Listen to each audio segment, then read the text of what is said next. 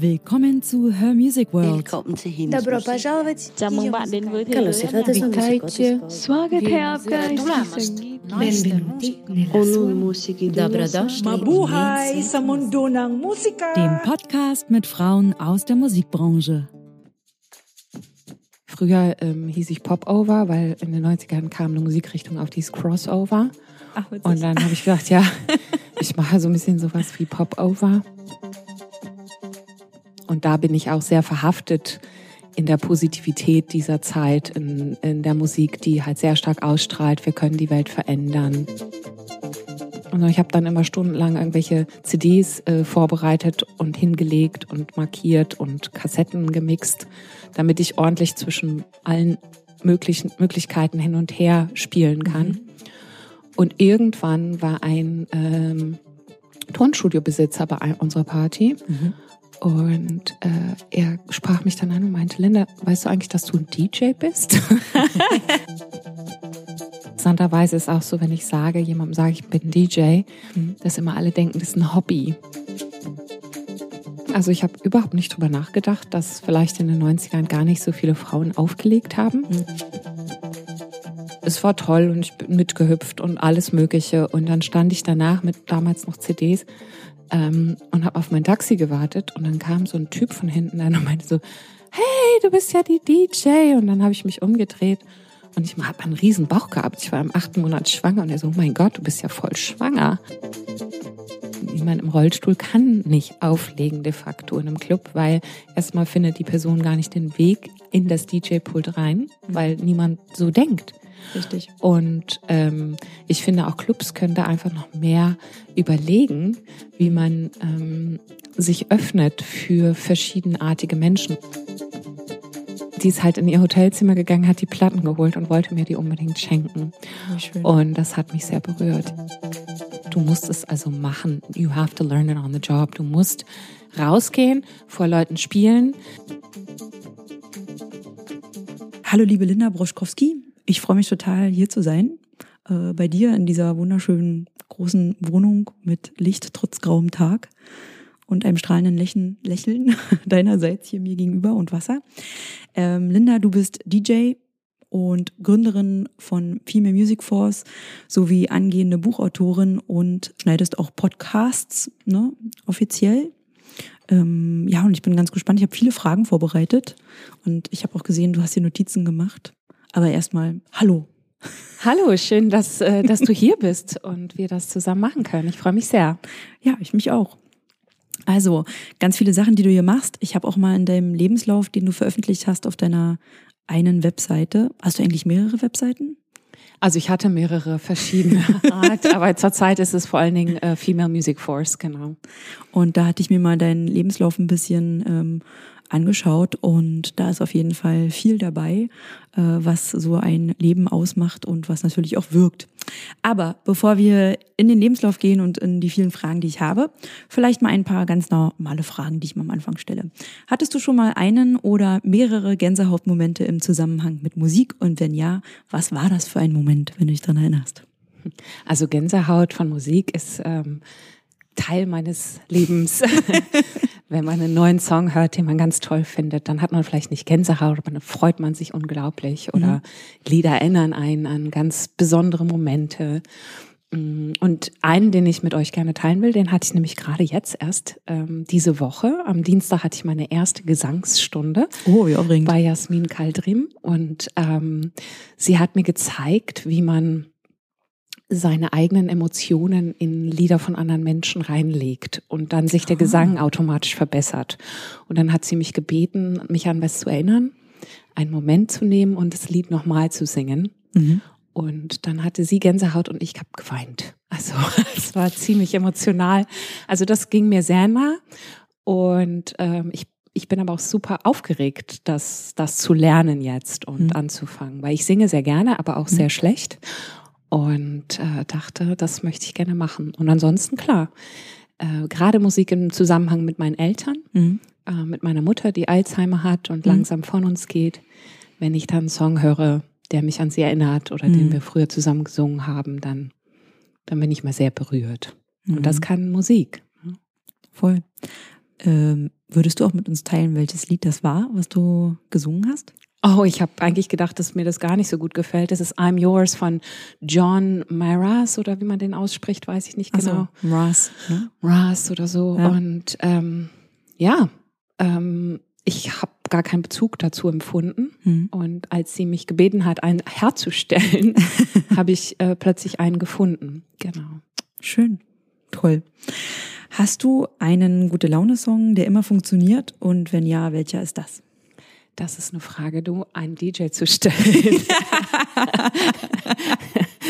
Musik ähm, ist meine Sprache und ähm, ja, also gute Laune-Songs gibt's viele und je nach Situation sind es dann auch unterschiedlich und manchmal sind gute Laune-Songs auch plötzlich total gar nicht mehr gute Laune, weil man sie zu oft gehört hat. Mhm.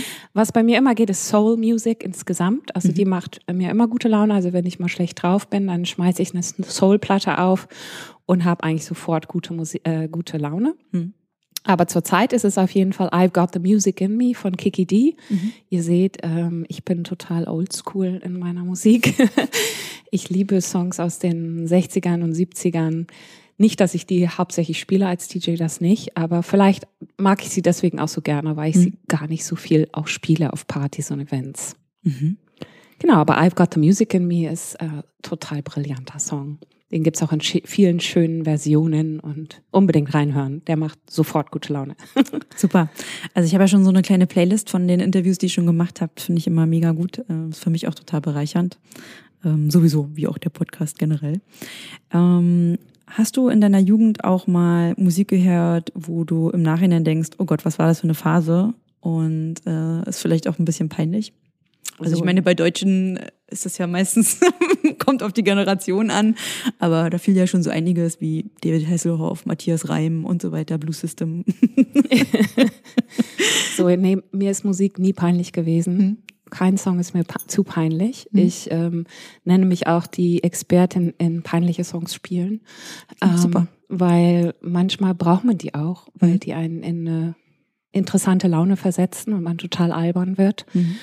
Und ich selbst hatte gar nicht so eine Phase. Also ich weiß nicht, war immer sehr offen gegenüber jeglicher Musik mhm. und ich kann mich, ich habe wirklich lange drüber nachgedacht, ob es irgendwas gab, was mir peinlich ist. Aber ich bin ehrlich gesagt immer noch stolz auf meine Madonna-Phase und meine Aha-Phase und ähm, Wildige Herzbuben waren die auch dabei? Nee, ich bin ja nicht in Deutschland groß geworden und hatte einfach nicht so einen Zugang. Und ja, David Hasselhoff fand ich immer blöd. Also den, da, da hatte ich einfach nicht so einen Zugang zu. Das habe mhm. ich nicht gehört. Ähm, was gab es damals noch? Modern Talking fand ich auch nicht so, war nicht so meins. Mhm. Ähm, aber nee, eigentlich fand ich alle Musik immer interessant erstmal. Mhm. Genau, ähm, du hast es ja auch schon gesagt.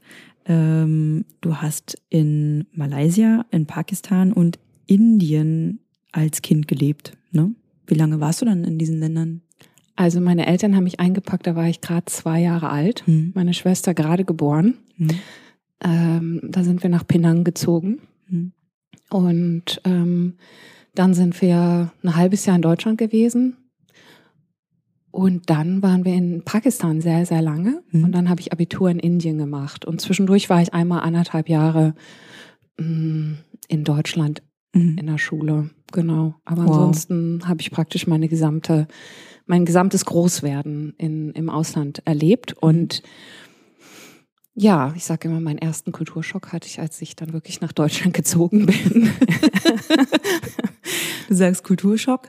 Was kannst du dich daran erinnern, was das für ein Kulturschock war im Gegensatz zu dem, den Ländern, in denen du gelebt hast und dein, dein Abitur gemacht hast? Ja, also ich bin ähm, in sehr weltoffenen Communities groß geworden mhm. und ähm, kannte Menschen aus der ganzen Welt und bin nach Deutschland gekommen. Ich meine, wir waren jeden Sommer in Deutschland. Meine mhm. Familie kommen alle aus Berlin und ich war auch immer in Berlin und meine Eltern hatten ein Haus in den 80er Jahren gekauft in ähm, der Nähe von Frankfurt am Main, mhm. dass äh, wir einfach so ein Familienbase haben in mhm. Deutschland. Und das war auch so mein Zuhause und das war für mich Deutschland halt. Familienbesuch in Berlin, Kudamm runterlaufen, hoch und runterlaufen. Ähm, und ich fühlte mich immer super deutsch. Also es war so mein Alleinstellungsmerkmal im Ausland. Und dann bin ich nach Deutschland gekommen, habe erst gemerkt, ich bin gar nicht deutsch. Mhm. Und ähm, die anderen Deutschen, die merken das sofort. Ne? Ähm, erstmal habe ich gar nicht so gut Deutsch gesprochen. Also ich habe okay. hauptsächlich Englisch äh, mhm. gesprochen auf, in den Schulen. Klar konnte ich Deutsch, aber ich habe erst ab der siebten Klasse wirklich Deutsch angefangen zu lernen, also Grammatik. Ja.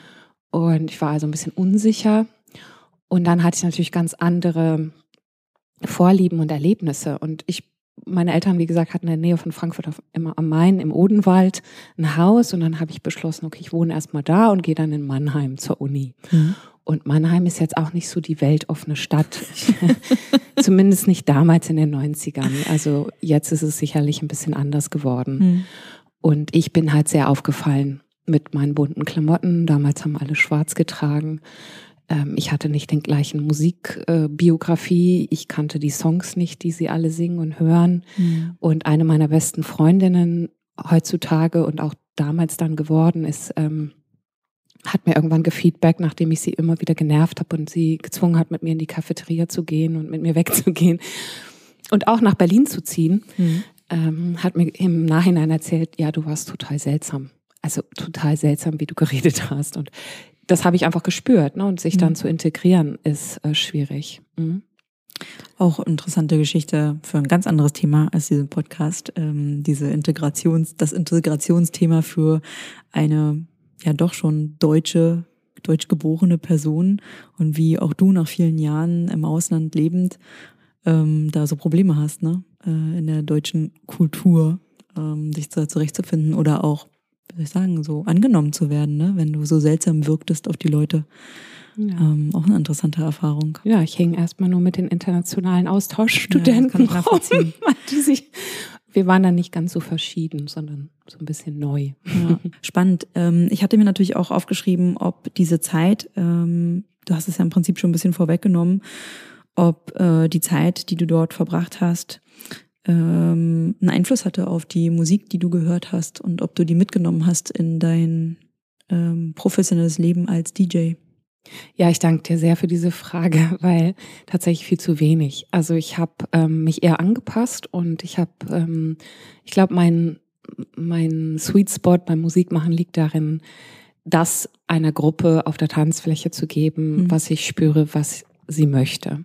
Und dadurch, dass ich dann vielleicht mal hier und da andere Songs reingemischt habe, die sie noch nicht so kannten, war das dann ein bisschen interessanter.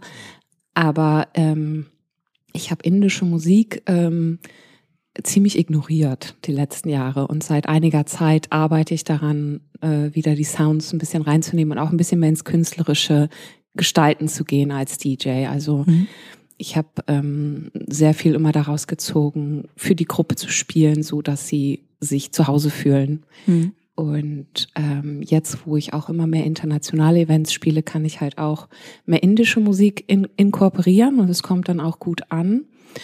Ähm, man braucht ja immer ein paar Leute auf der Tanzfläche, die dann vortanzen und mhm. mitgehen. Und indische Musik ist unglaublich interessant und unterschiedlich. Genau. Ja. Also das das ist auf jeden Fall etwas, woran ich gerade auch ein bisschen arbeite und sammle und äh, Sound sammle, um das ein bisschen mehr reinzubringen. Mhm.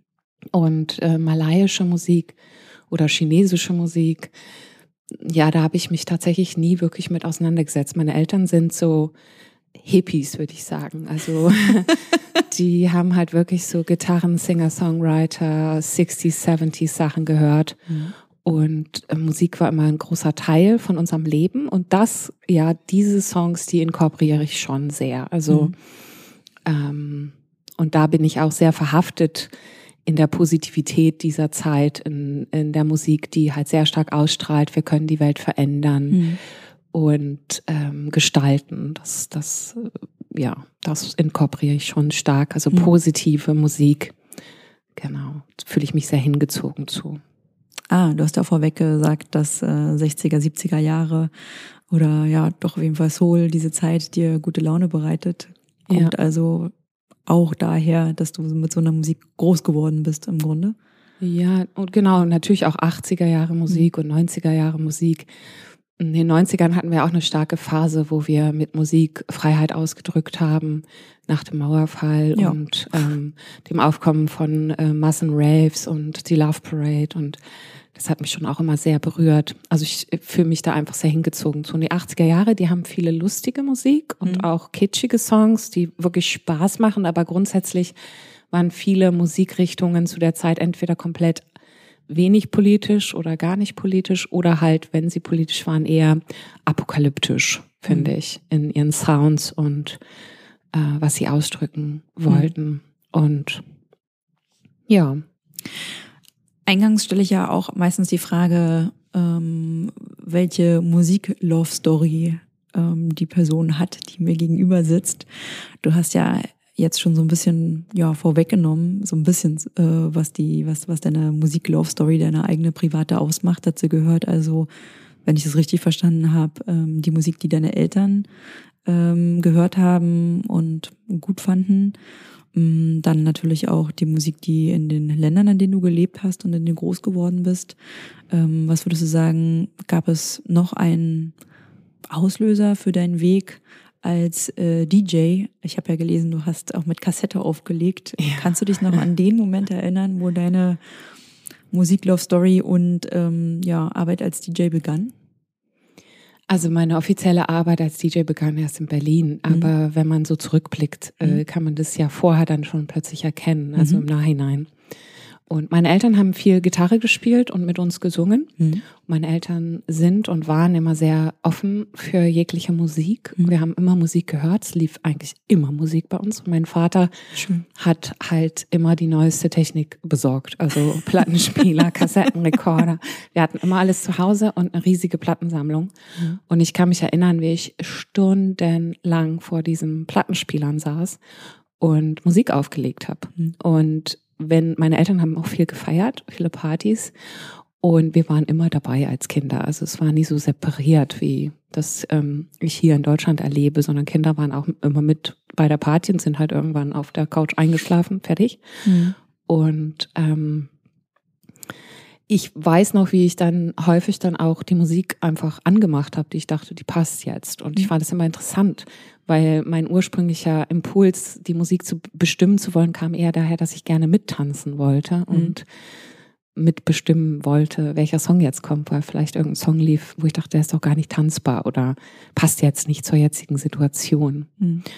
Und ja, also eher das oder äh, was weiß ich, Klassenpartys in Pakistan in irgendwelchen hässlichen Turnhallen, wo ich dann immer eher ganz stark also den, den, den Zug hatte zum zum Kassettenrekorder damals tatsächlich zu laufen und zu sagen, nee, nee, wir machen jetzt diesen Song.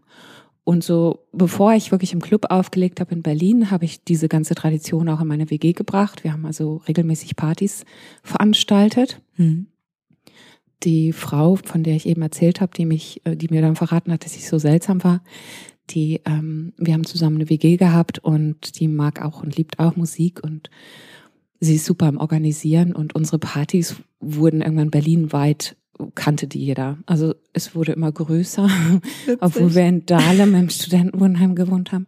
Wir wussten irgendwann gar nicht mehr, wer das alles ist da. Ach, wie witzig. Und ähm, ich, ich saß halt nur vor unseren CD- und Kassettenrekordern und damals war es auch so teuer, Mixer zu kaufen und ehrlich gesagt habe ich mich auch gar nicht damit auseinandergesetzt, dass man das ja machen kann. Man kann ja eigentlich Musik mischen. Mhm. Und ich habe dann immer stundenlang irgendwelche CDs äh, vorbereitet und hingelegt und markiert und Kassetten gemixt, damit ich ordentlich zwischen allen möglichen Möglichkeiten hin und her spielen kann. Mhm.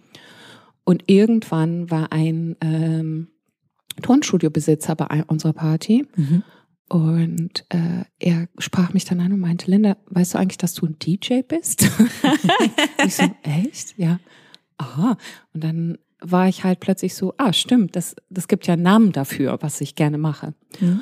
Und dann bin ich in den erstbesten Club, der nicht Techno gespielt hat, was damals in den 90er Jahren in Berlin halt nicht so, nicht so üblich war. Welcher war das dann? Das war das Boudoir. Mhm. Äh, es wurde auch geführt von Frauen. Mhm. Und da bin ich dann an die Bar gegangen und gesagt, was muss man machen, um hier aufzulegen? Und dann gesagt, ja, bring uns mal ein Mixtape. Das habe ich dann gemacht und dann durfte ich gleich da auch spielen.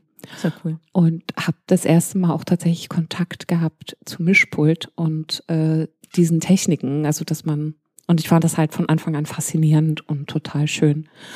Ja, also es war bestimmt grauenvoll, was ich gemixt habe, aber es haben immer alle getanzt und ich wurde weiterhin gebucht und bis der Laden dann halt zugemacht hat. Hm. Naja, ist ja eher ein Beweis, dass es nicht grauenvoll war, oder? Ja, ja die, ich glaube, die Musikauswahl war damals auch einfach wichtiger als hm. wie jetzt, wo es halt noch wichtiger wird, dass man Techniken auch äh, benutzt und verwendet. Hm. Hast du eigentlich einen Künstlerinnennamen ähm, als DJ oder heißt du DJ Linda Bruschkowski? Ja, ich bin da total unkreativ gewesen. Also früher ähm, hieß ich Popover, weil in den 90ern kam eine Musikrichtung auf, die hieß Crossover. Ach, witzig. Und dann habe ich gedacht, ja, ich mache so ein bisschen sowas wie Popover. Mhm. Und das habe ich auch mit der besagten Freundin gemacht. Eigentlich kann ich ihren Namen auch nennen, Astrid. Und äh, wir haben das einfach zusammen gemacht und dann haben wir gesagt, oh, lustig, wir sind DJs Popover. Und ähm, ja, und sie hat dann nicht weitergemacht irgendwann und ich habe weitergemacht und ich habe, alle kannten mich einfach als Linda. Und mhm. so fing das auch an. Ich habe mich ja nie wirklich so angeboten als DJ irgendwo. Ich habe es immer nur nebenbei gemacht und Word of Mouth war damals halt, Linda legt auf und so kam ich von einem Gig zum nächsten und es wurde mhm. immer mehr. Mhm. Cool. Und äh, das hat dich dann in deinem Studium begleitet und dich sozusagen auch finanziert? Genau, also ich fand das total faszinierend, mhm. dass äh, mir Gel Leute Geld geben dafür, dass ich äh, das auflegen darf. Weil vorher war es ja mal so, ich musste mich mir das erkämpfen, dass ich irgendeine Musik bestimmen darf und plötzlich durfte ich das machen für Geld. Und äh, das fand ich natürlich faszinierend. Mhm. Hat sich das eigentlich verändert in den letzten äh, Jahren, in denen du als DJ gearbeitet hast? Also das mit dem Geldverdienen, ähm, weiß ich nicht, wie man die auf, an die Aufträge rankommt zum Beispiel. Ähm, wie würdest du sagen, ist das ja unterschiedlich zu den 90ern und zu heute? Also äh, der Unterschied für mich persönlich ist, dass ich irgendwann vor, vor, vor Corona im Prinzip beschlossen habe, ähm, das macht mir so viel Spaß und ich mache das auch so viel. Mhm. Ähm, damals hing ich in einer Festanstellung und war sehr unglücklich und ähm, habe gedacht, das mache ich jetzt professionell. Mhm. Ich, ähm, ich mache jetzt nur noch Musik und bin ausgestiegen aus meinem damaligen Job. Und dann wird die Bezahlung natürlich äh, viel wichtiger. Das heißt, seitdem arbeite ich auch an meinem Money-Mindset, was äh, meine Kunst angeht ja. und das entsprechend ernster zu nehmen. Und wie ich an Gigs komme, klar, jetzt haben wir Webseiten, die SEO haben. Man kann halt viel mehr auch digital sich anbieten. So kommen jetzt auch immer mehr Anfragen rein. Man kann ein Instagram-Profil haben und ähm, Werbung machen. Aber die meisten meiner Gigs kommen tatsächlich aus der jahrelangen Arbeit als DJ hier in der Szene. Mhm. Das einfach, es, auf einer Party sind ja immer viele Menschen und äh, dann feiern die plötzlich auch ein Event oder eine Party und brauchen DJ und dann finden die meine Nummer und rufen mich an. Und so kam auch die Idee für Female Music Force, weil ich hatte eine Festanstellung, zwei Kinder, war im Prinzip getrennt von meinem Ehemann. Mhm. Und ich habe so viele Anrufe immer bekommen, mhm. auch da, wo ich gearbeitet habe. Mhm. Im Büro fingen an, die Leute mich anzurufen. Was? Und gesagt, bist du die DJ Linda? und ich so, ja, wieso? Und ähm, es war wirklich immer Word of Mouth. Und ich glaube, viele DJs ähm, bekommen auch so in dem Segment, wo ich jetzt gearbeitet habe und arbeite, ihre ihre Aufträge. Mhm. Ähm, weil im Prinzip ist es immer ein Showcase, den man macht. Man spielt und andere sehen das und dann kriegt man direkt die nächste Buchung. Hm. Du hast schon über das Mindset ähm, Geld gesprochen. Also äh, den Podcast, den ich betreibe, der bezieht sich ja auf Frauen aus der Musikindustrie, aus allen Bereichen.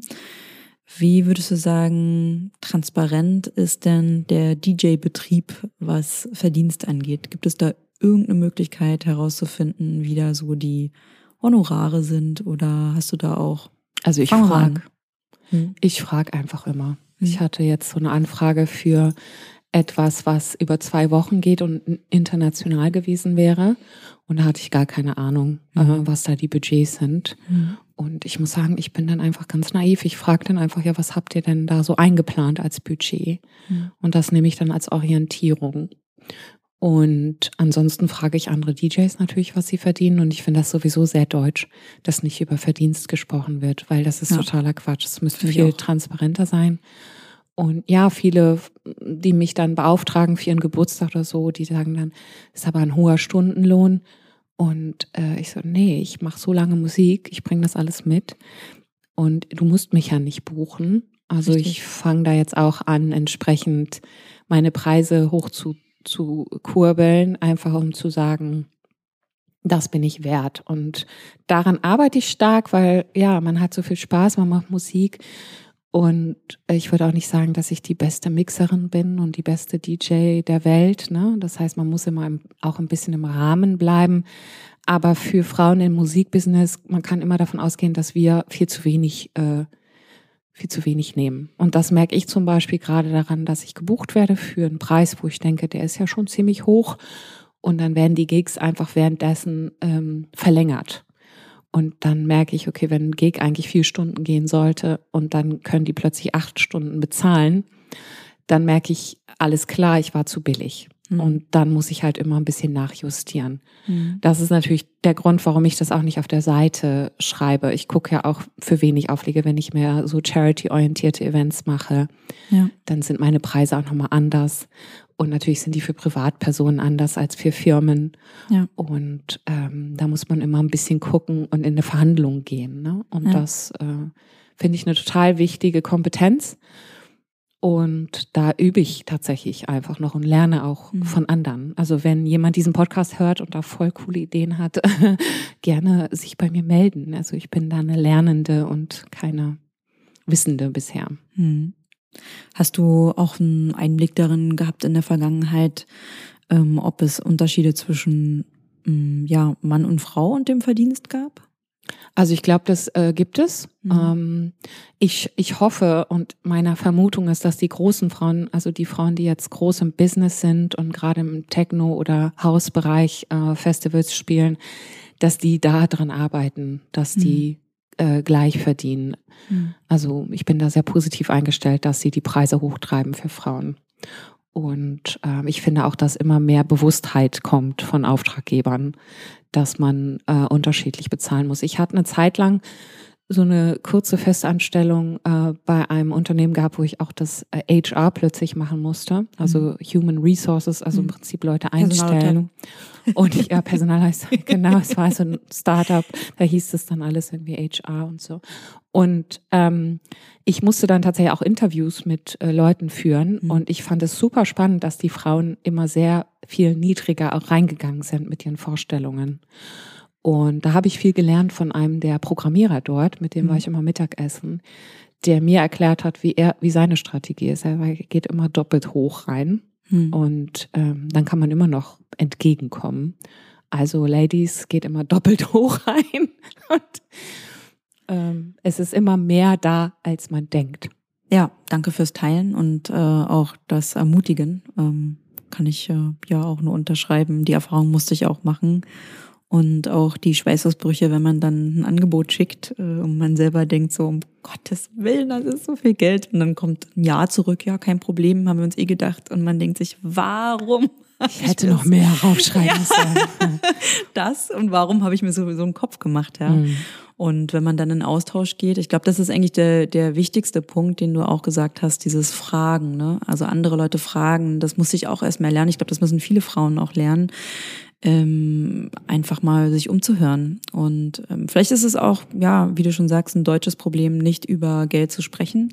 Und dadurch kommt auch dieser Impuls erstmal gar nicht, ähm, überhaupt andere Leute zu fragen. Und ich ähm, ja, übe das auch, dass ich sozusagen Menschen, die ich kenne, die aus dem ähnlichen Bereich kommen, wenn ich an, wenn ich Angebote schreibe, äh, mal reinzuhorchen, sag mal, wie würdest, wie viel würdest du denn nehmen? So, die einfach auf dem Markt schon erfolgreicher sind zum Beispiel. Und das ist total augenöffnend, ja, ähm, und ermutigend, muss ich sagen. Weil man da mal so einen Abgleich hat, weil man kann sich das nicht irgendwie selber zusammenreimen, meistens, ne? Ja, und auch sich überlegen, was ist mir eine Stunde meiner Lebenszeit wert. Ja. Und je älter ich werde, desto mehr merke ich, dass, dass es ein guter, äh, ein guter Maßstab ist, zu mhm. sagen, Klar macht man nicht alles gegen Zeit gegen Geld, aber gerade im DJ-Business, Musikbusiness, im Gig-Business äh, ist es Zeit gegen Geld. Mhm. Und in der Zeit könnte ich ja auch tausend andere Sachen anschieben und machen. ähm, ja, und es ist immer gut, auch mehrere verschiedene äh, Geldeinnahmequellen zu haben. Und mhm. äh, daran arbeite ich jetzt gerade stark, dass auch Einnahmequellen kommen, die mich finanzieren, die nicht zeitbasiert sind. Also, mhm.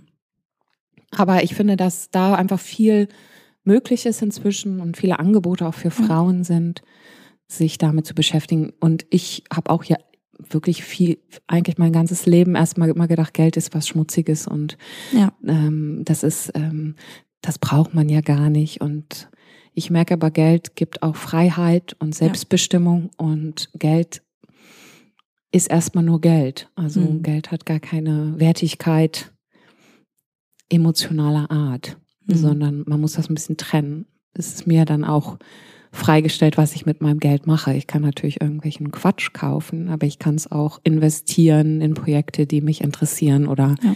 dass man einfach vielleicht auch so den Dreh rauskriegt. Wenn man ein bisschen mehr Geld hat, hat man auch mehr Freiheit und Selbstbestimmung und kann, ja, gestalten. Und ich glaube, das kam bei mir, weil ich habe mich getrennt von meinem Ehemann und ich wollte kein Geld und nichts und ich bin wirklich mit null Euro null irgendwie aus der Ehe raus und ähm, habe gemerkt, es ist echt scheiße. Also so ähm, vorher gar nicht drüber nachgedacht zu haben, ja. sich was aufzubauen, zurückzulegen, was nur mir gehört und mhm. keinen Streitwert äh, ergibt. Und ich glaube, das war so mein Learning, von mhm. null wieder anzufangen. Mhm. Um, in der Mitte meines Lebens. Ja, ja voll gut. Schön, wie du da auch dich durchgearbeitet hast und ähm, wo du jetzt bist, oder? Ja, absolut. Womit arbeitest du als DJ und hat sich deine Arbeitsweise in den letzten 20 Jahren verändert? Auf jeden Fall. ähm, also früher habe ich viel geschleppt, ähm, wenn man jetzt einfach nur von den Gigs ausgeht. Mhm. Und jetzt ist es super fantastisch, dass man mit USB-Sticks oder ähm, Rechnern arbeiten kann, äh, wo dann einfach wahnsinnig viel Musik drauf ist. Das ändert sich dann auch, dass man dann wahnsinnig verw große Verwirrungen haben kann, weil man ja so viele Optionen und Möglichkeiten hat, etwas zu spielen. Aber ich finde diese digitalen Entwicklungen total schön, weil auch jetzt Mischpulte, also Controller nennt man die, ähm, wirklich erschwinglich sind. Ja. Ähm, man kann wirklich kleine Mischpulte kaufen um die 200 Euro, die wirklich fantastisch Musik machen und mhm. man kann einfach ausprobieren. Und ich meine, ich hatte Glück, weil ich habe einfach angefangen, in Clubs direkt an den großen Dingern zu arbeiten. Ähm, und keiner hat es mir irgendwie übel genommen, dass ich jetzt nicht sofort äh, gebeatmatcht habe, perfekt oder mhm. ähm, irgendwelche Spirenzchen gemacht habe mit dem Mischpuls, sondern einen Song nach dem anderen so aufgelegt haben. Und das fanden alle okay, weil es ja. halt noch nicht so eine Gewohnheit war. Ähm, man, ja. man hat da noch nicht so drauf Acht gegeben. Also konnte ich praktisch on the job lernen und es wurde bezahlt. Ja. Und heutzutage ist es ein bisschen anders. Man muss schon ein paar Fähigkeiten mitbringen, ähm, denke ich. Ähm, ich bin aber schon lange auch raus aus dem Clubgeschäft. Aber ich denke, da sind die Ansprüche entsprechend jetzt auch höher, dass man auf jeden Fall ein paar Basistechniken kann. Wobei ich auch schon tanzen war in Clubs, wo die DJs das noch gemacht haben wie wir früher. und dachte, okay, alle tanzen. Ich, es ist halt unterschiedlich. Aber das ist das eine. Und ansonsten glaube ich, was sich geändert hat, ist, dass man viel mehr äh, Möglichkeiten hat, sich zu präsentieren und mhm. zu zeigen. Mhm. Ähm, man, das ist viel demokratischer geworden. Man kann denken, was man möchte über die sozialen Medien um, aber es ist eine gute Option und eine günstige Option, Werbung für sich zu machen und in Kontakt zu treten mit anderen Menschen. Mhm. Und das war vorher viel undurchsichtiger. Also man musste sich ja irgendwie irgendwo kennenlernen oder ähm, treffen. Ne? Ja. Und ähm, da war immer eine viel höhere Hemmschwelle auch, Leute ja. anzusprechen. Und das, finde ich, hat sich im Business verändert und auch hat auch gerade Frauen oder ähm, äh, im, insgesamt sozusagen nicht so gut repräsentierten Menschen die Möglichkeit gegeben, sich auszudrücken und zu zeigen. Und das mhm. finde ich wirklich fantastisch. Ich glaube, du hattest auch in einem eines unserer Vorgespräche ähm, so ein Livestream-DJ-Ding irgendwie, glaube ich, erwähnt. Weißt du, was ich meine? Äh, wo du auch mitgemacht hast, wo das äh, digital sozusagen DJs auflegen konnten? Hast du da mitgemacht? Achso, ich habe während der ähm, Gehört das mit dazu? während der äh, Pandemie habe ich virtuelle Partys veranstaltet Mhm. und habe DJs dazu eingeladen, ähm, Sets zu spielen Mhm. Und äh, auch Sängerinnen, äh, also Frauen im Musikbusiness eingeladen, diese Partys zu gestalten. Also ich hatte äh, praktisch eine kleine Community ähm, online zusammengefunden und ähm, wir wollten tanzen und äh, ein bisschen in den Wohnzimmern oder Küchen oder WG-Zimmern äh, ein bisschen feiern zusammen. Und da haben wir Zoom-Partys veranstaltet, regelmäßig. Mhm. Und das Schöne war, wir hatten im März diesen Jahres unsere erste Live-Party und es war so schön, alle zu sehen, in echt auf der Tanzfläche und ähm, alle kannten sich teilweise nur virtuell und das mal so, dass alle zusammenkommen. Also die in Berlin waren natürlich, Ja, aber diese Partys gingen auch um die Welt. Also ich habe äh, in verschiedenen Ländern aufgelegt und Partys ver veranstaltet. Mm, Das war schon irre, also wo Leute äh, sich dazu geschaltet haben. Also eine tolle Möglichkeit, um auch weltweit zu spielen und Menschen kennenzulernen. Und ähm, ich bin jetzt noch nicht dazu gekommen, weil ich dieses Jahr wahnsinnig viel live aufgelegt habe. Mhm. Ähm, aber ich merke, ich, äh, ich finde das so eine tolle Möglichkeit und Zoom hat ja auch ähm, die Tonqualitäten angepasst und Mhm. ich kann auch kurz nerdig erklären, warum ich Zoom gut finde, ist, weil man sich sieht. Ich ich kenne auch Twitch und andere Plattformen, aber da ist man halt alleine als DJ und man hat halt einen Chat, das stimmt. Aber bei Zoom habe ich die Partys wirklich für eine Privatparty veranstaltet, Mhm. dass alle sich sehen Mhm. und man auch wirklich so eine Connection miteinander aufbaut und ähm, das finde ich eine schöne Möglichkeit. Naja, ich habe jetzt auch gerade dein Lächeln gesehen, äh, wie emotional du an äh, eure erste Live-Party zurückgedacht hast. Äh, und das ist ja auf jeden Fall auch ein Beweis dafür, dass gerade diese, selbst diese digitale Verbindung, um, obwohl man sich nicht kannte, dazu geführt hat, dass man sich dann irgendwie doch kannte und das eine richtig positive Wirkung auf euch alle hatte im Nachhinein, als ihr euch mal live gesehen habt, oder? Ja, und viele konnten sich vorher auch nicht vorstellen, dass man wirklich feiert, aber wir hatten so schöne Kommentare. So nach einer der ersten Partys hat eine mir geschrieben, Linda, ich war so überrascht nach der Party, dass ich nur zwei Gläser wegräumen musste, weil es fühlte sich so an, als ob alle bei mir im Wohnzimmer gewesen wären. Oder ich habe jetzt gerade noch eine digitale Party aufgelegt für einen Online-Kongress und äh, die haben auch das allererste Mal alle äh, per Zoom getanzt mit mir und es ging eine Stunde Power Dancing und ich habe vorher halt die Anweisung gegeben, mach dich bereit, wir tanzen jetzt und man muss sich halt drauf einlassen, das stimmt. Aber es geht, man kann auch zusammen tanzen, obwohl da ein Bildschirm dazwischen ist. Ja. Und ähm, man, wir haben so viel Fantasie als Menschen und Musik verbindet einfach und das merkt Total. man. Schön, dass du das so umgesetzt hast und genutzt hast. Diese Veränderung, Leben, die veränderten Lebensumstände, in denen wir uns seit zwei Jahren befinden. Ja.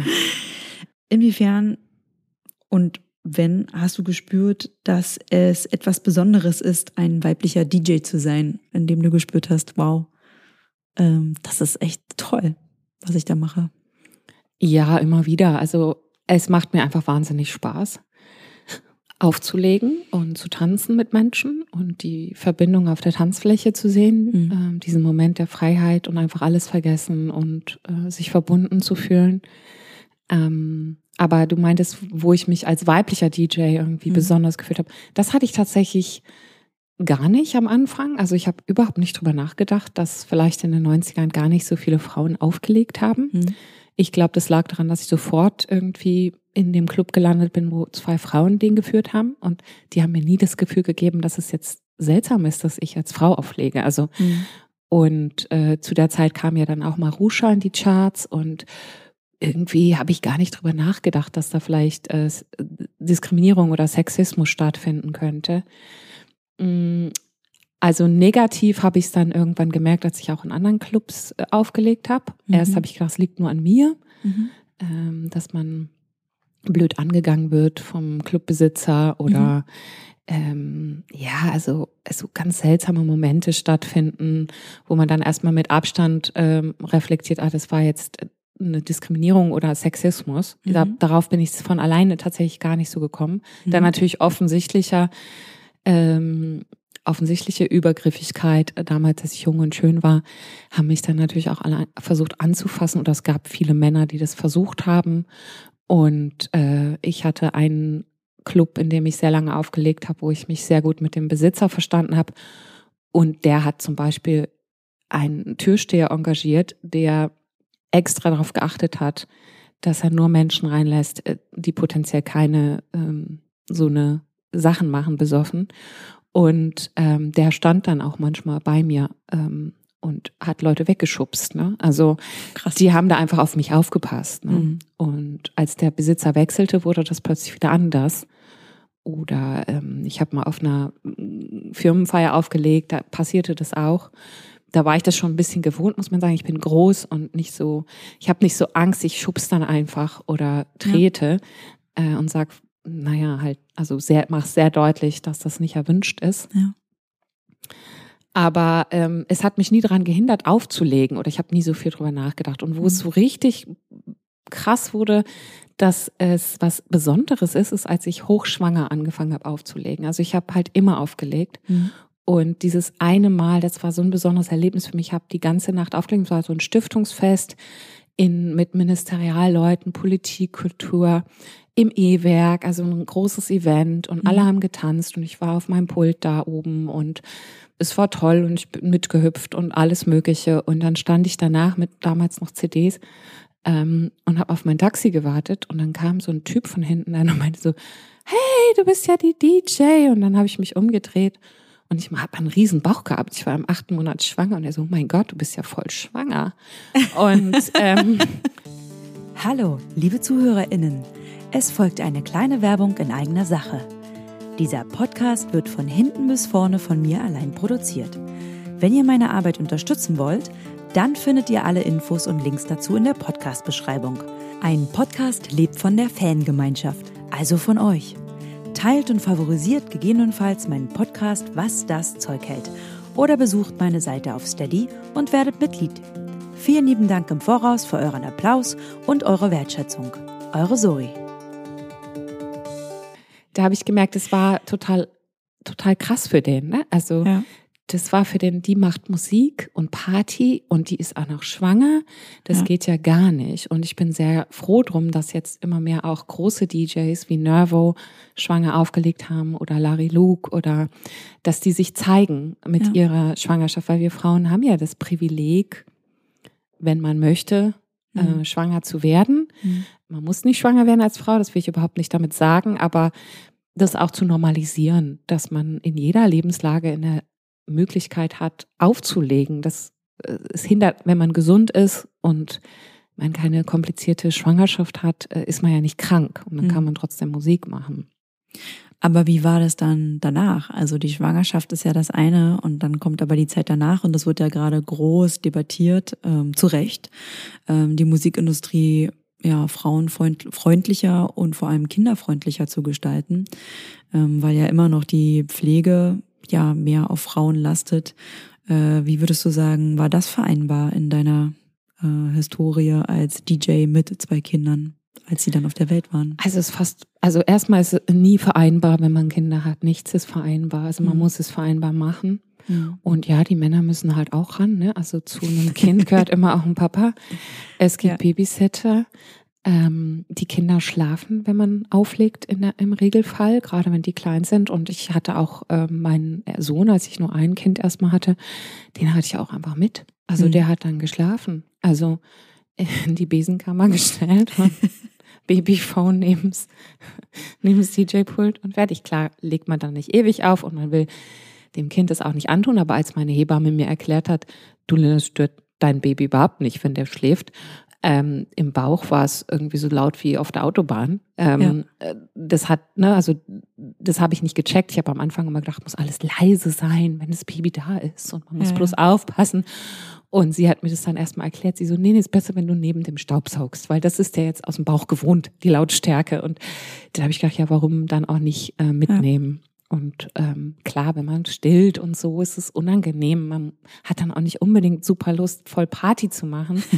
Aber äh, das muss man ja auch nicht unbedingt. Ich ja. finde nur, dass es normalisiert werden muss. Und zu der Zeit habe ich auch Filme gemacht und ich habe mein Kind auch einfach ähm, Ergo Carrier mitgenommen auf dem Rücken und mhm. habe äh, meine Filme gemacht und habe mich einfach, ja, einfach gesagt, das mein Kind stört es nicht, mich stört es nicht, aber anscheinend stört es alle anderen. Ich finde, die Kinder muss man nicht verstecken, die gehören zum Leben dazu. Und gerade wenn die Mini sind und Babys sind, mhm. wollen die hauptsächlich einfach halt bei dir sein. Aber die müssen jetzt nicht den ganzen Tag, finde ich jetzt, ähm, bespaßt werden und in einem super sterilen Umgebung. Mhm. Also in Malaysia ähm, tragen die Frauen ihre Babys auch in Indien äh, auf der Baustelle, äh, machen hauptsächlich Frauen, muss man sagen, ihre Kinder halt im Wickeltuch auf dem Rücken und fertig. Ja. Und ähm, auf dem Feld und überall habe ich das halt gesehen, auch als Kind. Vielleicht hat mich das einfach dann doch beeinflusst, dazu zu sagen, mhm. es ist komisch, dass wir das so wegradieren äh, wollen. Kinder sind die nächste Generation und mhm. die, die gehören dazu. Und ja. klar schreien die und können auch nerven und ja, aber man selber als Erwachsener, ja, also ich, ich habe versucht, das einfach vereinbar zu machen. Und mhm. will nicht sagen, dass es leicht ist oder vielleicht auch nicht für jede Mutter erstrebenswert, äh, finde ich auch voll in Ordnung. Und das war auch immer für deine Auftraggebenden okay, wenn du. Wenn es äh, nicht okay war, bin ich halt nicht, habe ich es nicht gemacht. Mhm. Also, ähm, Und hat sich da ein Unterschied bemerkbar gemacht? Also gab es dann mehr oder weniger Aufträge oder? Ja, zu der Zeit habe ich halt nicht so viel aufgelegt, ne? das okay. muss man sagen. Also und außerdem war ich ja in meiner Ehe auch, es war alles in Ordnung. Also der ja, Papa ja. ist dann auch, zu Hause geblieben. Ne? Er ja. hat dann tagsüber mehr gearbeitet und wenn ich am Wochenende aufgelegt habe, bin ich halt los und ähm, er hat dann die Kinder übernommen ich habe den meine Kinder jetzt nicht auf jeden Gig mitgeschleppt. also so äh, ist ja auch nicht jede Umgebung perfekt. Ne? Ja. Aber ja, bei dem Film machen, was ich zu der Zeit ja auch viel gemacht habe oder hauptsächlich tagsüber, ähm, ja, wenn die Kinder, ähm, weiß ich nicht, dabei, waren die halt dabei. Mhm. Was sind deiner Meinung nach deine liebsten Veranstaltungen? Also wo legst du am liebsten auf? Ist das, das Privatfeier oder sind das riesengroße Veranstaltungen? Also vor riesengroßen Veranstaltungen, großen Bühnen habe ich echt immer noch Angst. Also da kriege ich das Adrenalin am meisten. Ähm, die mache ich aber dann doch auch gerne, sind immer herausfordernd für mich. Äh, ich bin sehr gerne eher auf kleineren Veranstaltungen, weil ich dann halt wirklich die Gruppe wirklich komplett sehen kann und mich mit der verbinden kann. Aber es ist schon auch geil irgendwie, wenn man viele hunderte Menschen da hat und die tanzen und freuen sich. Also ist, glaube ich, eine persönliche Präferenz dann. Ich, ich glaube, ähm, was mich am meisten interessiert, also erstmal finde ich jede Veranstaltung spannend und mhm. jedes Mal ist es neu und anders, weil jede mhm. Gruppe ist auch anders. Und es gibt Gruppen, die ich besser verstehe, ja. wo es einfacher ist. Und natürlich sind die dann nicht so anstrengend ähm, weil es mir dann einfach aus einfach dann fließt es, dann komme ich in Flow und ich verstehe, was sie wollen und ich kann noch, ich verstehe auch, was ich, wie, wie weit ich gehen kann und äh, wie breit ich in Musik gehen kann. Und dann gibt es natürlich Veranstaltungen, wo ich das nicht automatisch habe, wo ich wirklich jedes Lied überlegen muss. Mhm. Ja oder nein, ja oder nein. Und dann ist es für mich auch anstrengender körperlich und psychisch. Aber ich finde die auch interessant. Mhm. Und ich habe da lange drüber nachgedacht, was der Unterschied ist. Natürlich kann es sein, dass ich bei manchen einfach nicht im gleichen, also, also nicht ganz verstehe, wo die herkommen. Aber ich habe auch gemerkt, gerade bei Firmenfesten oder Hochzeiten kann man das besonders gut beobachten. Da, wo Familien sich gut verstehen, mhm. äh, gibt es eine bessere Party. und da, wo ähm, Firmen gesund sind und ja. gut äh, gut zusammenarbeiten und da passieren die Partys auch besser, weil jeder hat Präferenzen in der Musik, gerade das, was ich mache, also sehr gemischte Partymusik. Klar. Da gibt's ja wahnsinnig viele Genres und ich versuche natürlich jedem auch ein bisschen was zu geben. Und da sieht man halt sehr klar bei manchen Firmenpartys, da erst tanzen die einen, dann die anderen, dann die anderen, da merkt man, es ist sehr sehr getrennt alles, die Abteilungen. Ja. Und die lassen sich nicht unbedingt auf die andere Musik ein. Also das heißt, ich mag Partys da, wo sich die Menschen einfach drauf einlassen. Mhm. Ja. Wie gehst du damit um, wenn wiederholt Leute kommen und dich fragen, ob du auch den Song hast? Also ich habe, ähm, ich liebe ähm, Musikanfragen, ähm, mhm. weil ich immer neue Musikstücke so auch entdecke. Mhm. Es gibt zwei Sorten. Die eine ist ja, das spiele ich jetzt sowieso gleich, weil es halt passt. Also das sind dann häufig die Leute, die sagen, ah, das würde jetzt passen. Ich so, ja stimmt, das passt jetzt auch, deswegen spiele ich es jetzt auch gleich. Ähm, ich habe ein Wunschbuch, das mhm. liegt da und ähm, ich, ich kann nicht so gut multitasken und ich kann mich auch nicht groß mit den Leuten unterhalten. Da habe ich irgendwann ähm, das Wunschbuch entdeckt, das lege ich dahin, da kann jeder reinschreiben, was er will und da gucke ich dann ab und zu rein. Und mein Maßstab ist immer die Tanzfläche Mhm. Und ja, ähm, besonders emotional ist es natürlich auf Hochzeiten, mhm. wenn das Ehepaar vorher mit mir lang und breit erklärt hat, sie wollen keine Schlager zum Beispiel, was ich auch okay finde, weil mit Schlagern kenne ich mich so gar nicht aus mhm. äh, und auch immer sage, das, das kann ich halt, ne, ich kann, wenn ihr sagt, die drei Lieder soll ich spielen, dann mache ich das, aber ich kenne mich da einfach nicht aus und habe auch keinen Zugang zu der Musik und ähm, wenn die das dann vorher sagen und dann will halt der Onkel und die Tante wollen dann ihre Special Songs hören, dann ist immer schwer zu entscheiden, was macht man jetzt. Ja, ähm, und ähm, welchem Wunsch gibt man jetzt nach? Weil ich als DJ natürlich auch immer sagen kann, habe ich nicht. Ich kann es mhm. auch ignorieren. Mhm. Gibt es eine Veranstaltung, die dir, wo du aufgelegt hast, die dir besonders in Erinnerung geblieben ist, weil die so krass war. Weiß nicht, weil ein Elefant durch den Raum gelaufen ist oder was. Das ist jetzt einfach nur eine Vermutung. Also es gibt ganz viele und ähm, ich erzähle einfach mal eine, die jetzt gerade erst passiert ist. Ähm, das war auch ein, ein großer Kongress ähm, mhm. in einem Hotel und das war klar, dass ich nur kurz auflegen kann und ich bin auch eingesprungen für eine andere DJ mhm. und äh, die sind so abgegangen, mhm. also so wild und das war wunderschön und zum Schluss kam, also während meines Sets kam irgendwann eine an und hat mir zwei Platten geschenkt. Oh wow. Mhm. Die sie an dem Tag gekauft hatte in Berlin. Ach, und meinte, sie muss, ich muss die jetzt um. Sie hat nur Spanisch gesprochen und ich habe so ein bisschen verstanden, aber ich war so berührt, dass Krass. mir jemand, äh, äh, die ist halt in ihr Hotelzimmer gegangen, hat die Platten geholt und wollte mir die unbedingt schenken. Wie schön. Und das hat mich sehr berührt, ja. Und ansonsten klar, ist äh, einfach viele, viele besondere Momente bei, bei Feiern. Mhm. Weil Feiern ist halt etwas Besonderes. Das machen wir ja zu besonderen Anlässen und es ist schon auch ein Privileg, was ich sehr stark empfinde, bei besonderen Ereignissen, die ein Leben lang, an die man sich ein Leben lang erinnert, auch mhm. dabei zu sein. Mhm. Und gab es eine Veranstaltung, wo du sagst so, oh je, das war wirklich also ein absoluter Fail? ja. Ja, das gab es natürlich auch. Also ich habe bei einer Party aufgelegt in einem Club, das ich mal ausprobiert habe. Und ähm, die waren überhaupt nicht zufrieden mit mir. ähm, die Tanzfläche.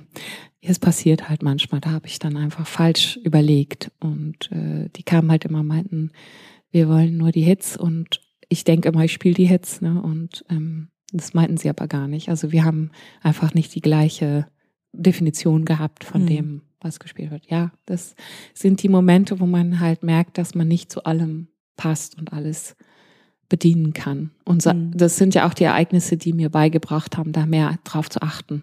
Mhm. Wo passt das? Deswegen habe ich ja immer Vorgespräche, bevor ich entscheide und ähm, ob das passt. Mhm. Weil das ist ganz wichtig, weil das sind ja dann auch also im Club war es jetzt nicht so schlimm. Ich habe mich auch nur eingesprungen und es ging um zwei Stunden, ne, die verhackstückelt waren für, für mhm. die. Ähm, aber jetzt bei privaten oder Firmenfeiern ist es ja wichtig, dass es cool wird. Ja, ich habe mich ja mit einigen Musikerinnen schon unterhalten und die haben wiederholt immer mal wieder von Erfahrung gesprochen, von Mansplaining und so weiter und so fort. Ne? Also ungefragt ähm, Hilfestellung leisten. Hast du das auch? Ja, ja, total viel. Also, mir wird immer irgendwie das DJ-Pult erklärt und das, äh, hab, ich habe am Anfang gedacht, das liegt an mir. Ich wirke irgendwie so unerfahren. Ich bin ja immer sehr kritisch und ähm, irgendwann habe ich gerafft, das ist, wird mir nur erklärt, weil ich eine Frau bin. Mhm. Und ähm, interessanterweise ist auch so, wenn ich sage, jemandem sage, ich bin DJ, mhm. dass immer alle denken, das ist ein Hobby. Also äh, das ist, ich glaube, das passiert einem Mann auch nicht, wenn er sagt, ich bin DJ. als jetzt so eine Vermutung von mir. So mhm. ist, ich bin so Hausfrau DJ, keine Ahnung. Äh, oder ich bin Mutter, dann kann man ja auch nicht DJ sein. Oder ich war auf so einer lustigen Show im Fernsehen, wo die äh, Z-Promis raten mussten, was ich jetzt bin vom Beruf. Und dann wurde natürlich gesagt, ich bin DJ und es ging eigentlich darum, die sollten raten, ob ich singen kann oder nicht. Mhm. Und dann haben sie gesagt, naja, die kann bestimmt nicht singen, weil die ist auf keinen Fall ein DJ.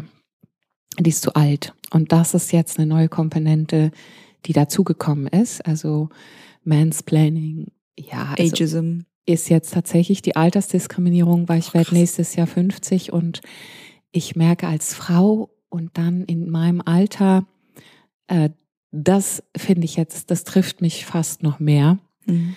ähm, und beschäftigt mich gerade ungemein. Und mhm. da glaube ich auch, dass es hauptsächlich Frauen passiert. Mhm. Mhm. Hm, das ist jetzt meine Teilen. Vermutung, ja. Mhm. Hast du Gut, dieses Mansplaining mit Mischpult erklären und so weiter, das ist ja nun schon länger in, äh, in deiner professionellen Laufbahn mit dabei. Hast du für Zuhörende einen Tipp, ähm, wie du damit umgegangen bist? Also, weil irgendwann nervt's ja, ne? Irgendwann möchte man das ja nicht mehr haben. Also, ich finde, man muss einfach das ähm, mitkriegen, dass das passiert und dann, mhm. also ich sage immer, es gibt zwei Wege und mein mhm. Weg ist halt eher der Danebenweg also ich gehe den Weg des geringsten Widerstandes, mhm. Mm, um das zu machen, was ich liebe. Das erkläre ich gerne auch gleich nochmal. Und dann bewundere ich Frauen, die voll gegen die Wand latschen und mhm. an der Glaskuppel äh, arbeiten, die zu durchbrechen. Ja, bei Planning, also ich mache dann halt die, die Ohren zu und denke mir so, ja, kannst mir erklären, was du willst, mir egal. Und ähm, bin dann halt auch einfach super arrogant, muss dann irgendwie in meiner Tasche fummeln oder äh, irgendwie äh, dringend auf Toilette. Und ja, ich, ich, ich weiche eher aus. Ja. Ähm, oder lächel blöd. ja, klar. Ähm, Dankeschön. Also so, ja, regt man sich halt auf, aber ich versuche mich einfach nicht drüber aufzuregen, weil ich mhm. denke, das braucht anscheinend noch viel Zeit, weil Frauen das sogar auch machen. Ne? ähm, wir Frauen, also ich habe gemerkt, gerade DJs, die ich jetzt auch ausgebildet habe ähm, im Laufe der Jahre, die haben alle erstmal Angst vor Technik, weil uns irgendwie von Kind an erklärt wird, dass wir keine Technik können, weil mhm. wir ja mhm. Frauen sind. Deswegen können wir ja anscheinend auch so wenig Mathe, keine Ahnung.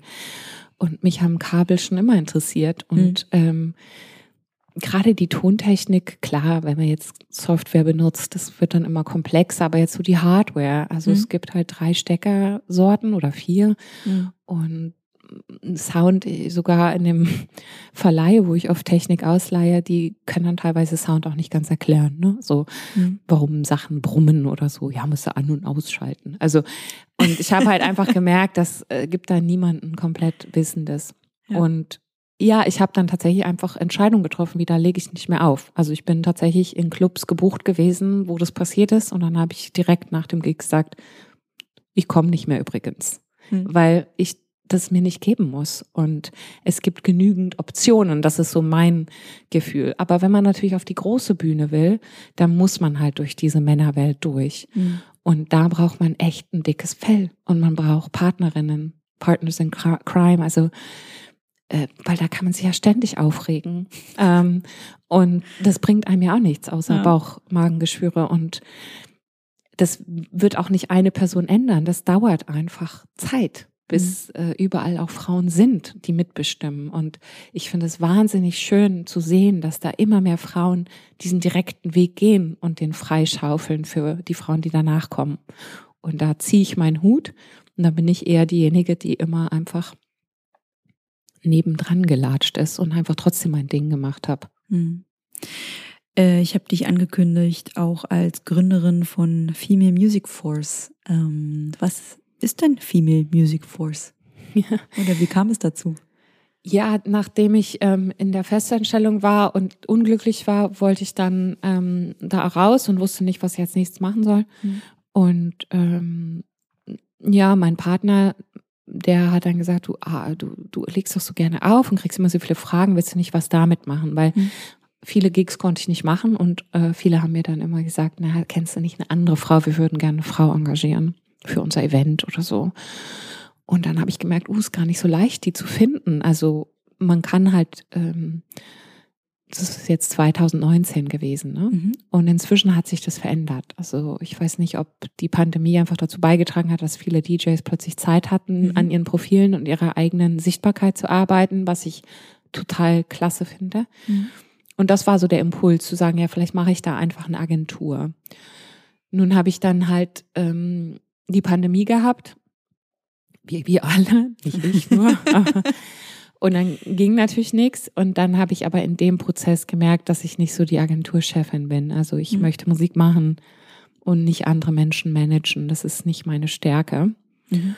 Und deswegen möchte ich Female Music Force wieder ein bisschen verändern, weil ich auch merke, da gibt es jetzt wieder viel und ähm, ich bin nicht ganz der richtige Typ dafür. Trotzdem möchte ich gerne Frauen, die ich jetzt kennengelernt habe, zeigen und äh, was mit dem ganzen Wissen, was ich angesammelt habe, dazu machen. Und deswegen schreibe ich jetzt auch das Buch. Mhm. Und ähm, deswegen gibt es auch noch die Webseite, weil es kommen immer noch Anfragen rein und die DJs, die jetzt im Netzwerk sind, die bekommen dann auch die Gigs, ähm, die reinkommen. Genau, aber ich glaube, mein nächster Schritt ist in eine andere Richtung, also weg von der Agentur. Mhm. Ja. Und äh, hast du im Rahmen dieser Agentur auch angefangen, weibliche DJs auszubilden? Weil du hattest gerade kurz erwähnt, dass du da gemerkt hast, dass sie immer so vielleicht erstmal so Angst vor Technik haben und so weiter. Ja, es gab ein paar Schülerinnen, die es aber schon auch vorher. Also ähm, okay. Ich glaube, äh, mir wurde irgendwann klar, dass es für andere Frauen leichter, eine Frau anzusprechen. Ich mhm. möchte es mal ausprobieren. Mhm. Und jetzt habe ich, ähm, war mal eine hier, die ist ähm, auch schon ein bisschen älter und ähm, die hat sich auch nur getraut, mich zu fragen, weil sie weiß, ich bin auch schon ein bisschen älter und ähm, ja, das finde ich total klasse, ja. Mhm. Und in, im Laufe deiner Recherchearbeit für die Agentur, um mal zu schauen, wen gibt's dann überhaupt da draußen, wen könnte ich noch weiter vermitteln, wie intersektional und ja, wie soll ich sagen, divers würdest du die DJ-Szene beschreiben, also aus deiner Erfahrung heraus, mit deinem Einblick? Also wenn man tiefer gräbt, merkt man, dass es wahnsinnig viele äh, diverse DJs gibt. Mhm. Äh, was ich nicht gefunden habe, sind Menschen mit körperlicher Behinderung, die, ich weiß nicht, ob man das überhaupt politisch korrekt sagen kann. Bitte verzeiht mir, liebe ZuhörerInnen, weil ich bin auch noch irgendwie da nicht ganz so perfekt. Ähm, aber ja, das, das habe ich ähm, gemerkt, dass es bestimmte Bereiche gibt, wo Musik noch nicht so äh, als, also dieser Beruf noch nicht so angekommen ist oder diese Kunst. Mhm. Und das finde ich halt super spannend. Mhm. Also ähm, da noch mehr zu gucken. Und ich habe auch viele Anfragen zum Beispiel für weibliche DJs in auf arabischen Partys oder äh, türkischen Feiern. Und also es gibt in, in jeder Couleur gibt es DJs da draußen. Mhm. Und man muss nur ein bisschen länger gucken, um sie zu finden. Und ich bin hier der große Cheerleader und ich like alle und suche sie und sammle sie und möchte auch mit diesen ganzen Menschen, die ich gefunden habe, halt, die möchte ich irgendwie nochmal darstellen. Mhm. Und genau. Aber was es halt jetzt gibt, ist halt wirklich viel, viele Initiativen, immer mehr Kollektive. Mhm. Das ist im Prinzip wie eine Agentur, aber keine Agentur, sondern Künstler, die zusammenarbeiten äh, und die dann einfach gemeinsam den Weg gehen. Und was ich halt sehe, ist, dass Frauen anscheinend, also ich bin ja nichts für dieses Männer, Frauen, so eine Differenz sehen. Aber was ich merke, ist, diese Netzwerke auf weiblicher Seite sind äh, wichtig und großartig und Frauen preschen auch mit, ähm, wie sagt man das auf Deutsch, mit Purpose voran. Also mhm. sie sind nicht nur halt DJ im Club, Zweck. sondern sie haben halt einen Sinn noch Sinn, hinter genau. mhm. dem, was sie tun. Ob sie nun halt wirken, um die Tanzfläche politischer oder diverser zu gestalten, ob sie Projekte machen, wo sie andere Frauen ausbilden. Ähm, und das finde ich unglaublich schön zu sehen, dass mhm. Frauen da auch einfach nochmal was ganz Neues reinbringen in das Business und das damit auch bereichern. Und was zum Beispiel fehlt, ist, die ganze Technik ist halt auf Männer ausgelegt. Ne? Also mhm. es, viele Frauen sind halt kleiner als Männer. Mhm. Und ich finde es immer krass, ich bin nun über 1,80 groß. Das heißt, für mich war das nie ein Problem, aber ich hatte mal eine Schülerin, die war irgendwie knapp 1,50. Und für die war das manchmal ein Thema, mhm. äh, an bestimmten Tischen zu arbeiten. an bestimmten Pulten, Ja. die halt auf einer bestimmten Höhe sind. Und Krass, ja. Dann halt einen Hocker brauchte. Ne? Und ich so, ja, da müsste man dran arbeiten. Jemand im Rollstuhl kann nicht auflegen de facto in einem Club, weil erstmal findet die Person gar nicht den Weg in das DJ-Pult rein, Mhm. weil niemand so denkt. Richtig. Und ähm, ich finde auch Clubs können da einfach noch mehr überlegen, wie Mhm. man ähm, sich öffnet für verschiedenartige Menschen, weil ich bin nun seit Jahren kein Clubgänger mehr.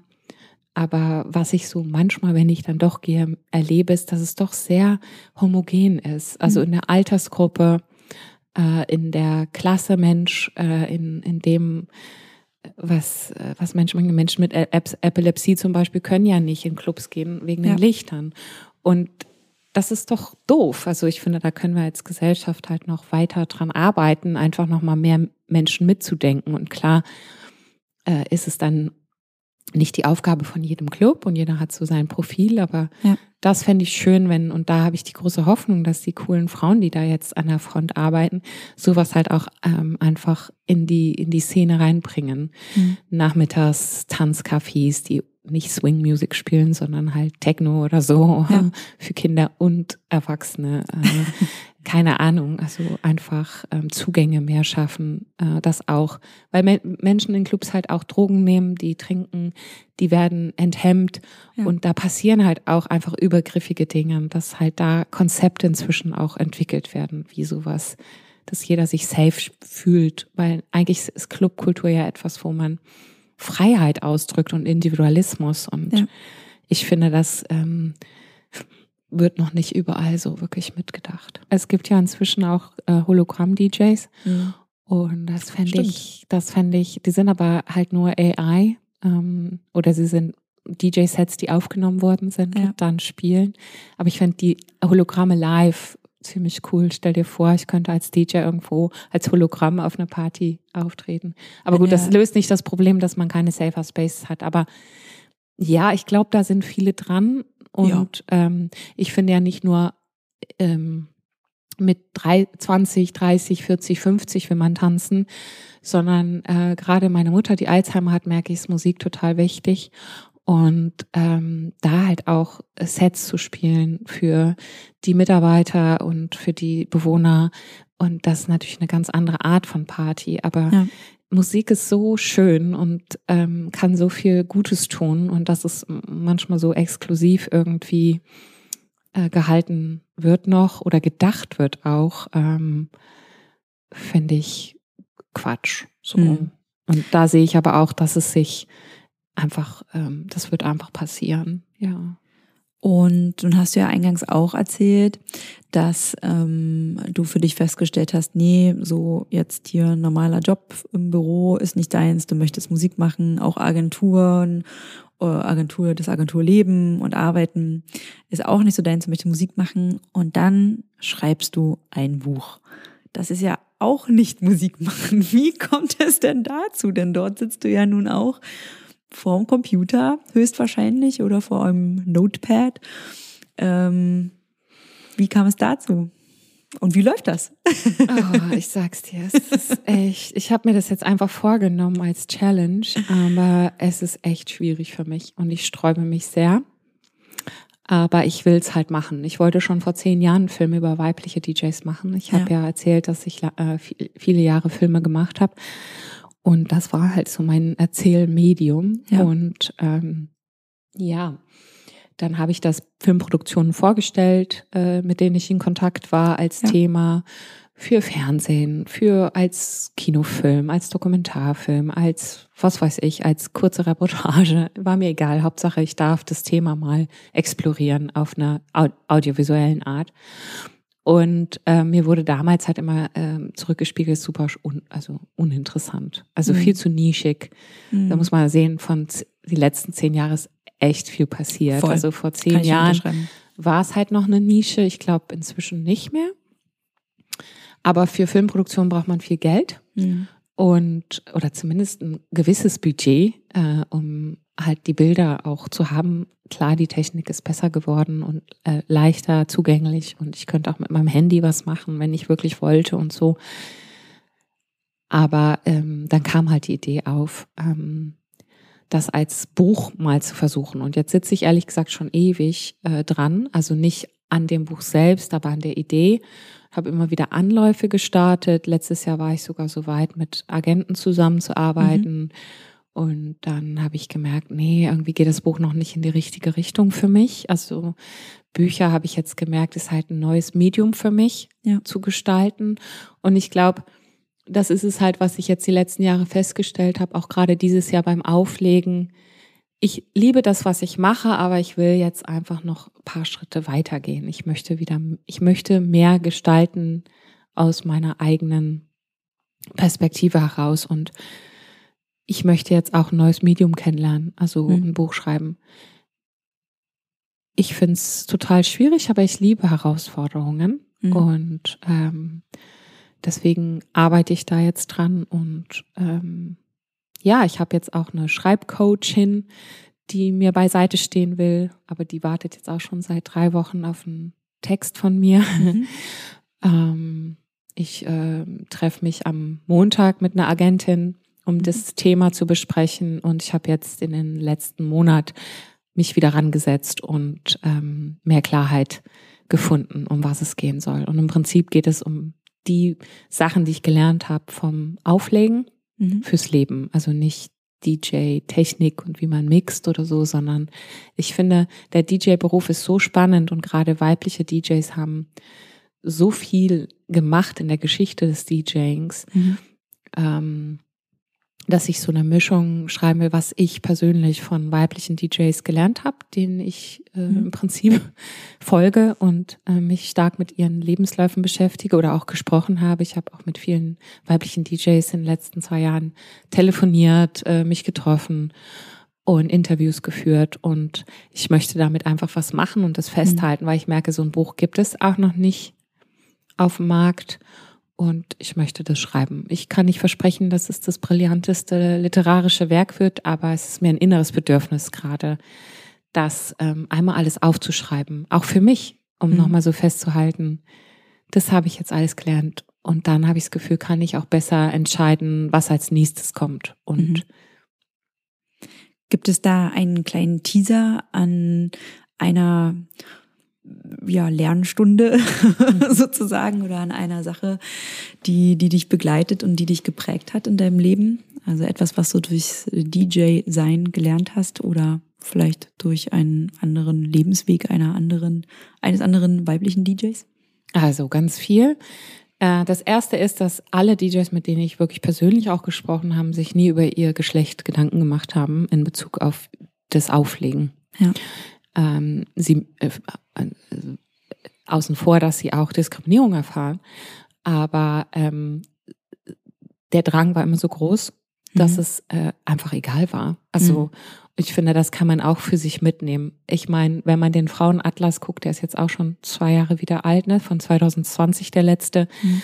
ist, da steht die Zahl drin, in 273 Jahren werden wir weltweit irgendwie erst ähm, Gendergerechtigkeit ähm, erleben. Und ich dachte, mhm. mein Gott, so lange werden wir ja nicht leben, ne? Und das heißt, äh, das kann man schon mal mitnehmen, diese Geschichten. Ja, es ist schwer und es ist doof und man kann sich auch drüber aufregen, aber man soll sich bloß nicht abhalten lassen von dem, was man machen möchte, nur weil es Diskriminierung gibt. Mhm. Man muss irgendwie Wege finden. Und da gibt es viele kreative Ideen, denke ich, die äh, interessant sind für andere Frauen auch, das mhm. einfach nochmal so als Mindset mitzunehmen ja, es ist anstrengend, aber ich mache es jetzt trotzdem. Und das mhm. ist das Zweite, was ich auf jeden Fall, du hattest ja noch die Frage, was ich anderen DJs auf den Weg geben würde, mhm. die jetzt anfangen wollen oder so.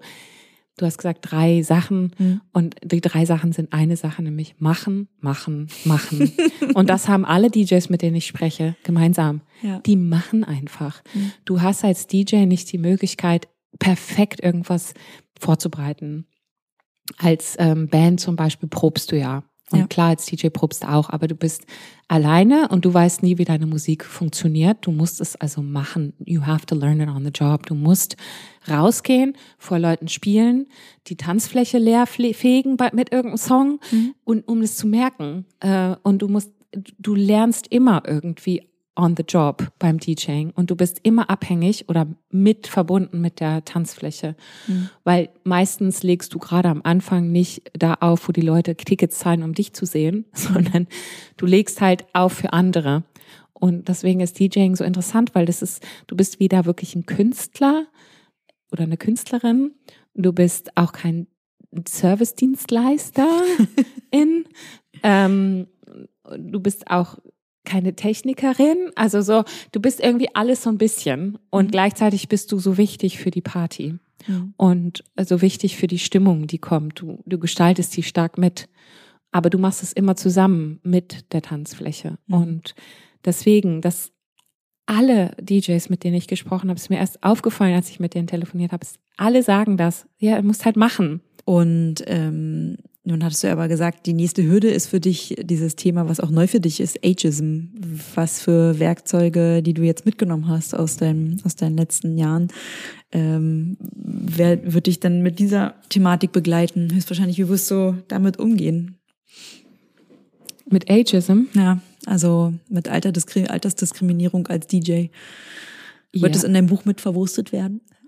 Ja, also ich habe äh, wahnsinnig viele coole DJs kennengelernt. Zum Beispiel eine in, oh Gott, jetzt fällt mir der Name nicht ein. Wie peinlich. Komme ich gleich drauf. Yep, wer kennt sie nicht? Diese fiesen kleinen Filmrisse. Natürlich ist Linda der Name später eingefallen. Im Folgenden geht es also um Martina Budde. Aber die hat mit äh, 52 angefangen aufzulegen mhm. Und ist jetzt schon ziemlich groß. Hm? Ist jetzt, glaube ich, drei Jahre im Geschäft. Die hat einfach gesagt, so, ich lerne das jetzt, ich will das machen. Und die hat auch ein Plattenlabel gegründet und die macht ihr Ding. Das finde ich super cool mhm. und inspirierend. Oder ähm, ich habe sie leider nie persönlich sprechen können, aber hatte über eine Freundin Kontakt aufgenommen mit einer polnischen DJ, die auch mit 60 angefangen hat ähm, aufzulegen und ähm, ja jetzt immer noch auflegt. Ich weiß nicht, ob es jetzt noch ist, aber während der Pandemie noch in Warschau, äh, DJ Vika äh, mhm. mit, mit über 80. Ne? Und Ach, cool. ähm, wo ich sage, ja, das lernt man doch. Das Leben ist nicht vorbei als Mensch, als Frau, nur wenn man irgendwie eine bestimmte Altersgrenze überschreitet. Und ich, ich sehe das halt auch in meinem Umfeld, ähm, wo Menschen jetzt halt Ende 40 sind, Anfang 50 wo alle schon so ein bisschen auf die Rente zugehen. Und ich denke mir so, nee, also darauf habe ich keinen Bock. Und ähm, das kann ich auf jeden Fall mitnehmen vom DJing, das Growth Mindset, also dass man mhm. offen ist, immer weiter zu wachsen, immer weiter was Neues reinzunehmen, so wie jetzt mein Buch. Und ich glaube, alle DJs haben das. Also jetzt meine ganz gewagte These, zumindest alle, mit denen ich persönlich gesprochen habe, haben sehr stark dieses Machen und ausprobieren und sich nicht ähm, erschrecken lassen von den Hürden, die da sind, sondern einfach Weg suchen. Hm. Meistens habe ich ja auch die Frage noch, was, äh, wo du dich in den nächsten fünf Jahren oder zehn Jahren siehst. Ähm, bei dir ist ja schon angekündigt jetzt sozusagen, dass du ein Buch schreibst. Ähm, das wird doch dann hoffentlich auch veröffentlicht sein. ähm, in deiner ja. Hoffnung vielleicht auch sogar ein Film daraus gemacht. Ist das auch ein Ziel? Nee, also ähm, nee, Film nicht. Also ich mein, man weiß es ja nie, wo das Leben einen hinführt. Ähm, ich habe schon so viele verschiedene Sachen in meinem Leben gemacht, deswegen bin ich ja mal vorsichtig mit Prognosen in fünf Jahren, keine Ahnung. Aber ähm, ich will dieses Buch schreiben für mich und ob das veröffentlicht wird oder nicht, kann ich jetzt nicht sagen, weil da bin ich ja von der Buchwelt äh, abhängig ja. äh, und ich kann es natürlich auch selber publizieren. Also auf irgendeine Art und Weise aber ich muss erstmal diese Schreibblockaden, die ich habe und das muss ich erstmal alles überwinden. Und das ist so mein persönlicher, meine persönliche Hürde. Aber mhm. klar ist es natürlich auch mit dem Ziel, das irgendwann abzuschließen mhm. und da ein Produkt in den Händen zu halten. Ähm, ich möchte gerne ähm, eigene Songs produzieren. Mhm. Das habe ich tatsächlich noch nie gemacht. Mhm. Und ähm, damit habe ich jetzt auch sozusagen angefangen rum zu experimentieren und es macht wahnsinnig Spaß und daher kommt auch ein bisschen der Gesangsunterricht, dass ich insgesamt musikalisch mich ein bisschen breiter aufstellen möchte und das ist vielleicht so die persönlichste Geschichte, die ich erzählen kann.